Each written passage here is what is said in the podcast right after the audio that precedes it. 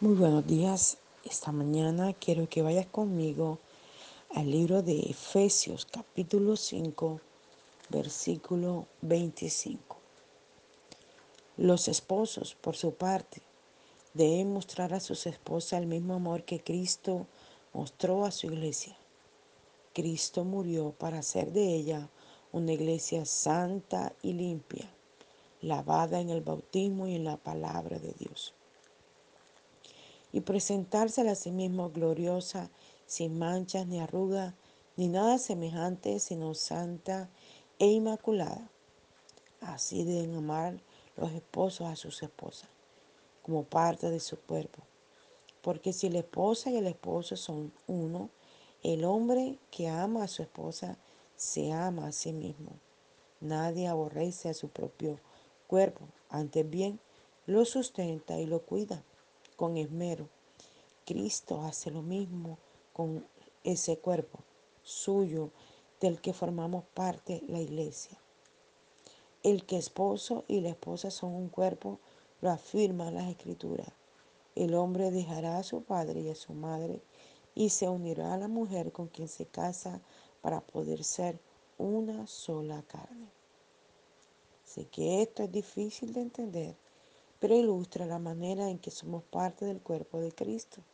Así que, repito, el esposo debe amar a su esposa como parte de sí mismo y la esposa debe tratar de respetar a su esposo, obedeciéndolo, alabándolo y honrándolo. Que el Señor bendiga esta hermosa palabra. Y este devocional de hoy suena así como exclusivista, pero no es así. Eh,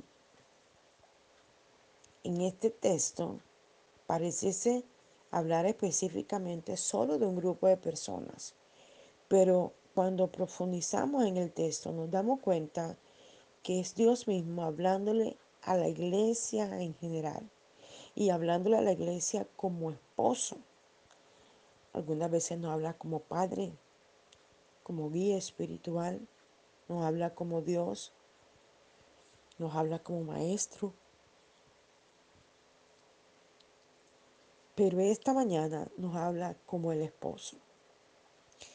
Y mira lo que dice el versículo 23.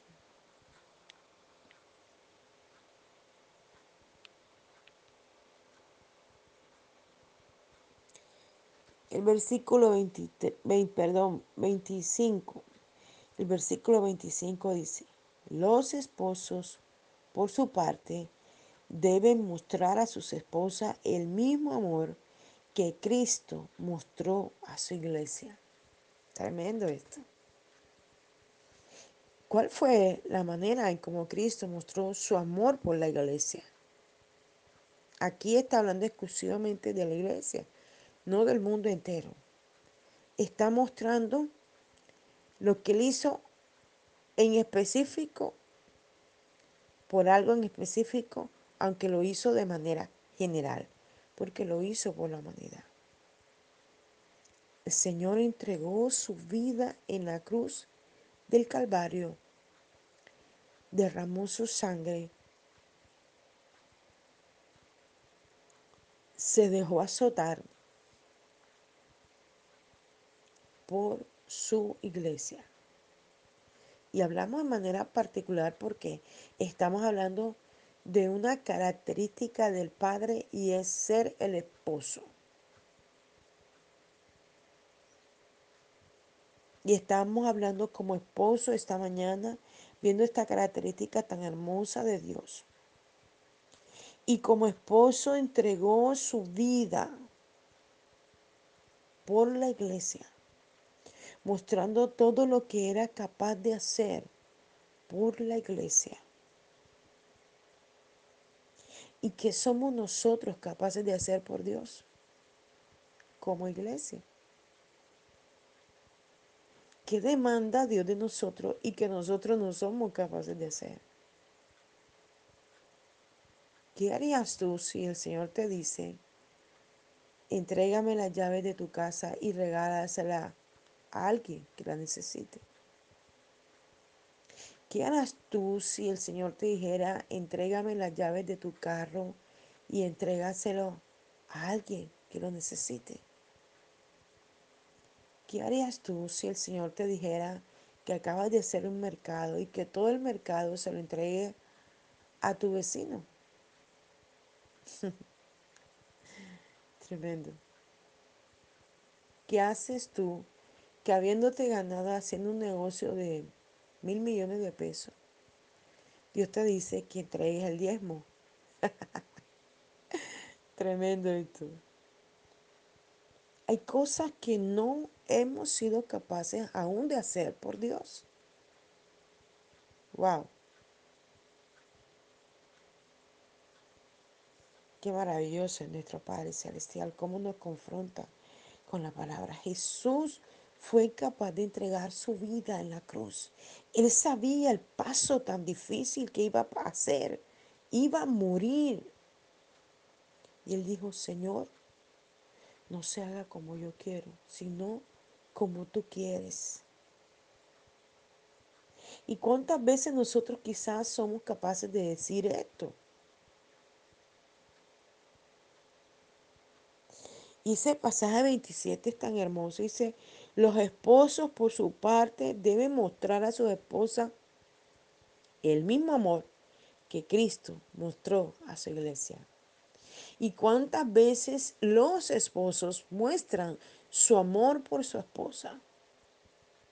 El sacrificio por ella. He visto muchos esposos que lo hacen, pero he visto otros tantos que no lo hacen sacrificarse, se llega cansado del trabajo, pero aún ve a su esposa apurada con los niños, bañándolos, cambiándolos, empillamándolos y no ha podido poner la comida o si ya la puso, tiene todos los fogones llenos de diferentes ollas por la comida que está haciendo y, y no puede ir hasta allá a revolver a mirar si ya está.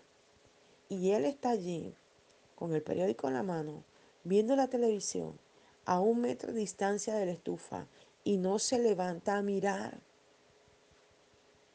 O, ve que todos aún los platos sucios y no se levanta a mirar. Y muchos hombres, yo lo he visto, dicen, ajá, ¿y qué hiciste en todo el día que no te alcanzó el día para hacer todo y aún está la casa sucia?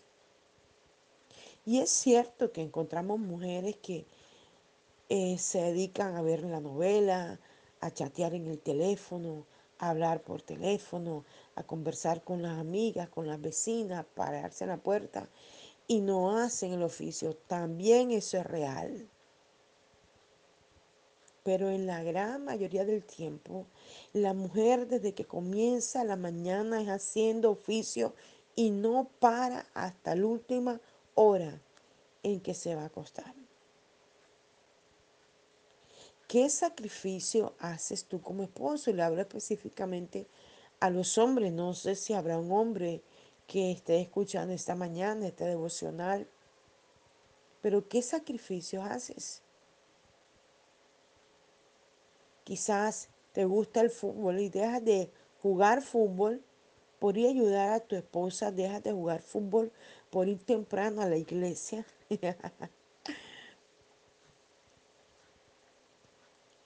dejas de, de hacer cierta labor con tus amigos porque quizás traes una costumbre de estar con tus amigos y te cansas y sigues con la misma costumbre y a veces se te olvida que ya no eres soltero. Entonces quieres andar en la misma situación con los amigos y dejas de un lado a tu esposa. ¿Qué sacrificio haces por tu esposa? ¿Qué sacrificio haces por tus hijos? ¿Qué sacrificio haces por tu madre? ¿Cuántos hombres dejan de un lado a la mamá? No se ocupan de ella, no la atienden, no la rodean, no la aman. Se les olvida todos los sacrificios que la mamá hizo desde que quedó embarazada de ella y no honran a la mamá. Y tienen un trabajo y ganan bien y nunca le llevan un helado a la mamá, nunca le dan un detalle, le pagan la quincena y nos saca así sea 100 mil pesos para que la mamá tenga con qué hacer un mercado. Tremendo esto. Y sigue diciendo la palabra del Señor. Cristo murió para hacer de ella una iglesia santa y limpia, lavada en el bautismo y en la palabra de Dios. Tremendo esto. Cristo entregó su vida para que tú y yo, que somos la iglesia del Señor, seamos lavadas, santificadas. Y mira de qué manera debemos ser lavadas. Dice, hacer de ella una iglesia santa y limpia, lavada en donde? En el bautismo y en la palabra de Dios. Me impactó mucho esto. Lavada en el bautismo, sea que el bautismo es una orden de parte de Dios, no es una locura del pastor, no es una imposición del pastor, porque muchos ven um, el bautismo como una imposición y he visto gente irse de la iglesia cuando el pastor insiste una y otra vez que tienen que bautizarse. Y esta es una instrucción de la palabra. No es una locura del pastor. Es algo que el Señor está diciendo en la palabra. Allí está diciendo, porque la iglesia debe ser lavada en el bautismo y en la palabra.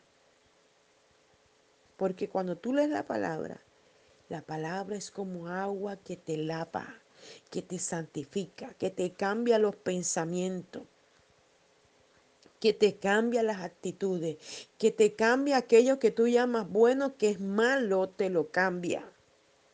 Porque tú dejas que la palabra te lave. Por eso es que a veces la gente ve a su familiar, a la esposa, al amigo, al vecino, al primo, al sobrino, al hijo, comenzar a querer cambiar de actitud y dice, te lavaron el cerebro. Mire que hablan del lavamiento. Te lavaron el cerebro. Pero no es que los hombres tengamos el poder de lavar. El poder de lavar lo tiene el Espíritu Santo. Él sí lava los cerebros y es que tiene que lavarlo.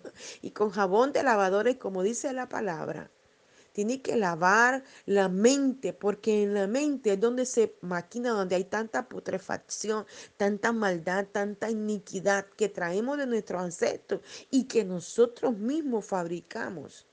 El mal pensamiento, la mala palabra, la mala actitud, la amargura, la murmuración, el chisme, la contienda, la pelea, las malas acciones el querer que el otro le vaya mal, el desear que se le acabe el matrimonio a alguien, el querer que lo echen del empleo, el caminar hacia el brujo para hacerle brujería. Todas esas cosas son maquinadas en la mente, como explicaba ayer Yesenia Ten. En una prédica que estaba escuchando de ella, decía que el enemigo anda como león rugiente buscando a quien devorar y que te lanza dardos en la mente.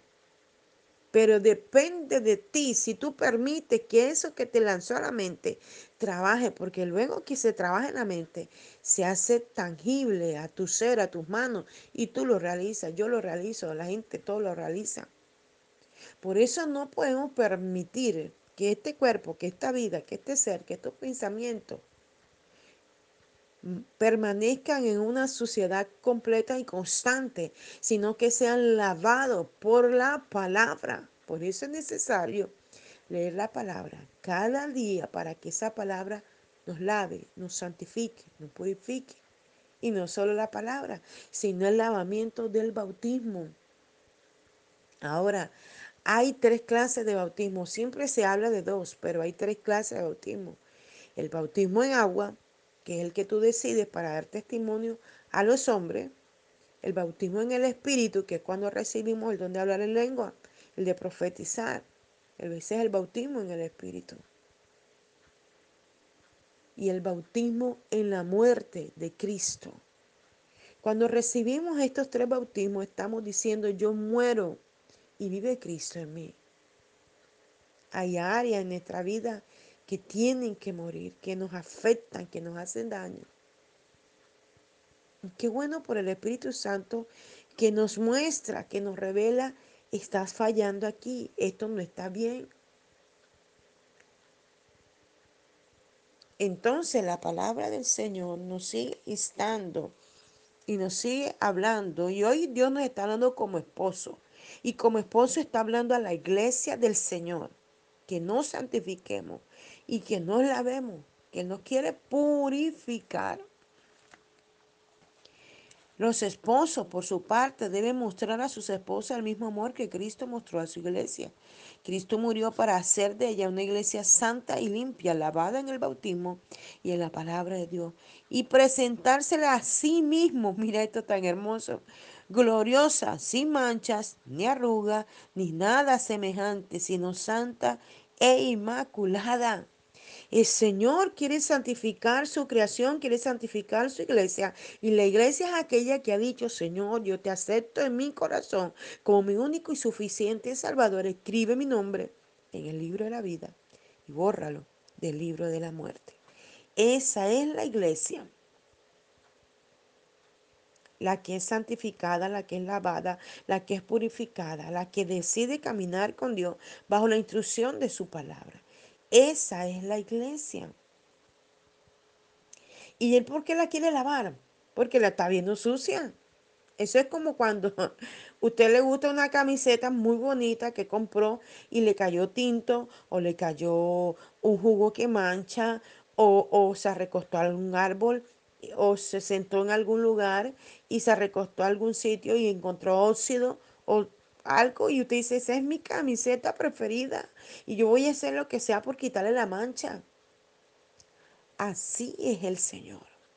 Quiere lavarnos, santificarnos, purificarnos, limpiar este cerebro, esta mente, este cuerpo que le pertenece a Él y que nosotros hemos ensuciado.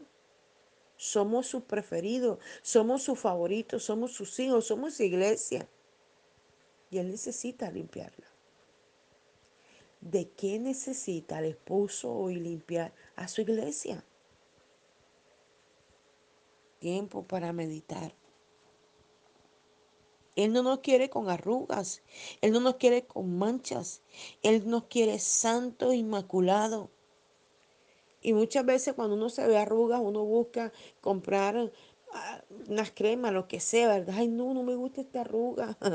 A mí se me forma una arruga en el entrecejo desde hace muchos años y Dios mío, yo he luchado para que esa arruga se me quite y me he echado de todo allí, ¿verdad? Así hace el Señor, que esa sangre preciosa derramada en el Calvario nos quite esa arruga que tenemos, esas manchas que están en nuestro ser y que no nos van a dejar entrar al reino de los cielos. ¿Y cuáles son esas manchas? De todo tipo. Hay en la iglesia del Señor y Él necesita limpiarla. La altanería, la vulgaridad, la contienda, la pelea, la gritería, la maldad. Esas personas que usted las ve, ay, como, uno dice como santos. pero por debajo están haciendo daño, trayendo división entre los hermanos. Y hablamos de este tema ayer, murmurando, hablando, chismoseando, maquinando, haciendo mal al otro, viendo la oportunidad de robarse algo. Ayer veía un video donde premiaban a un señor, ya un señor anciano, que lavaba carros, y el hombre se baja del, del carro y deja caer a propósito la cartera. Y el Señor se da cuenta y le dice, mira, la cartera se te cayó. Y ellos se reían porque lo habían hecho a propósito. Y ellos dijeron, hoy vamos a premiar a este hombre, que día con día lo hemos visto aquí, como un ah, soldado protegiendo los negocios, porque él lava carro enfrente de los negocios. Y él cuida y protege los negocios como si fueran suyo propio. Y los dos dueños de estos negocios se lo llevaron, le compraron ropa, hicieron un tremendo mercado, se lo llevaron a su casa y le dijeron que lo iban a ayudar. Vivía en una casa, en un barrio muy pobre, una casa que estaba muy, muy fea por dentro.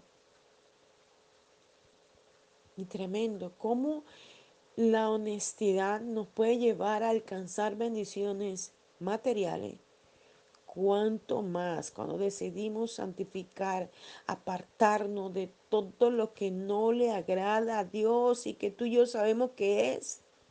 Quizás hoy no puedo eh, eh, hablar de toda la cantidad de pecado que un ser humano puede tener, de prácticas que hacen en lo oculto, en lo escondido o, libremente, que ya este, no le da pena, que se descaran, que muestran lo que hacen. Pero todo ese pecado visible e invisible que cometemos en la oscuridad o, a plena luz del día nos afecta. Y eso es lo que el Señor quiere sacar de nosotros. Él quiere encontrarnos limpios cuando Él venga por segunda vez. Él quiere encontrar limpia, lavada, santificada a su iglesia. Necesita que seamos obedientes que salgamos de la fornicación. ¿Cuántos años hace que vives con tu esposa y no te has casado con ella? Alinea tu vida y cásate, honrala. Es que no tengo plata. Dios proveerá todo lo que necesitas, solo necesita tu obediencia para que honres a esa esposa y esos hijos y tu propia vida.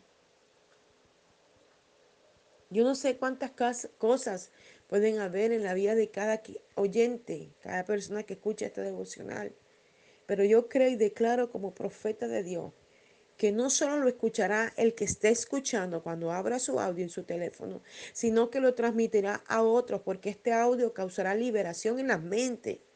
Y la gente entenderá y comprenderá que tiene que santificarse, que esto es para todos nosotros, la santificación, la purificación, el lavamiento del agua del Señor, bautizándonos en los tres bautismos, el bautismo del agua físico, el bautismo en el Espíritu, para recibir el bautismo en lengua y el bautismo en la muerte de Jesús, porque ya no vivimos nosotros, sino que Cristo vive en nosotros.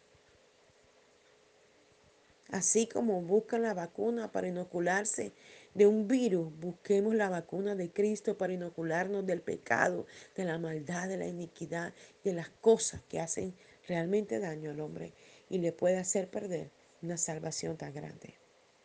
Padre, te damos gracias por esta palabra que esta mañana nos diste para este devocional. Te bendecimos, te exaltamos, te glorificamos y te honramos, Señor. Transfórmanos, renuévanos, cámbianos, Señor. Gracias te damos, Dios.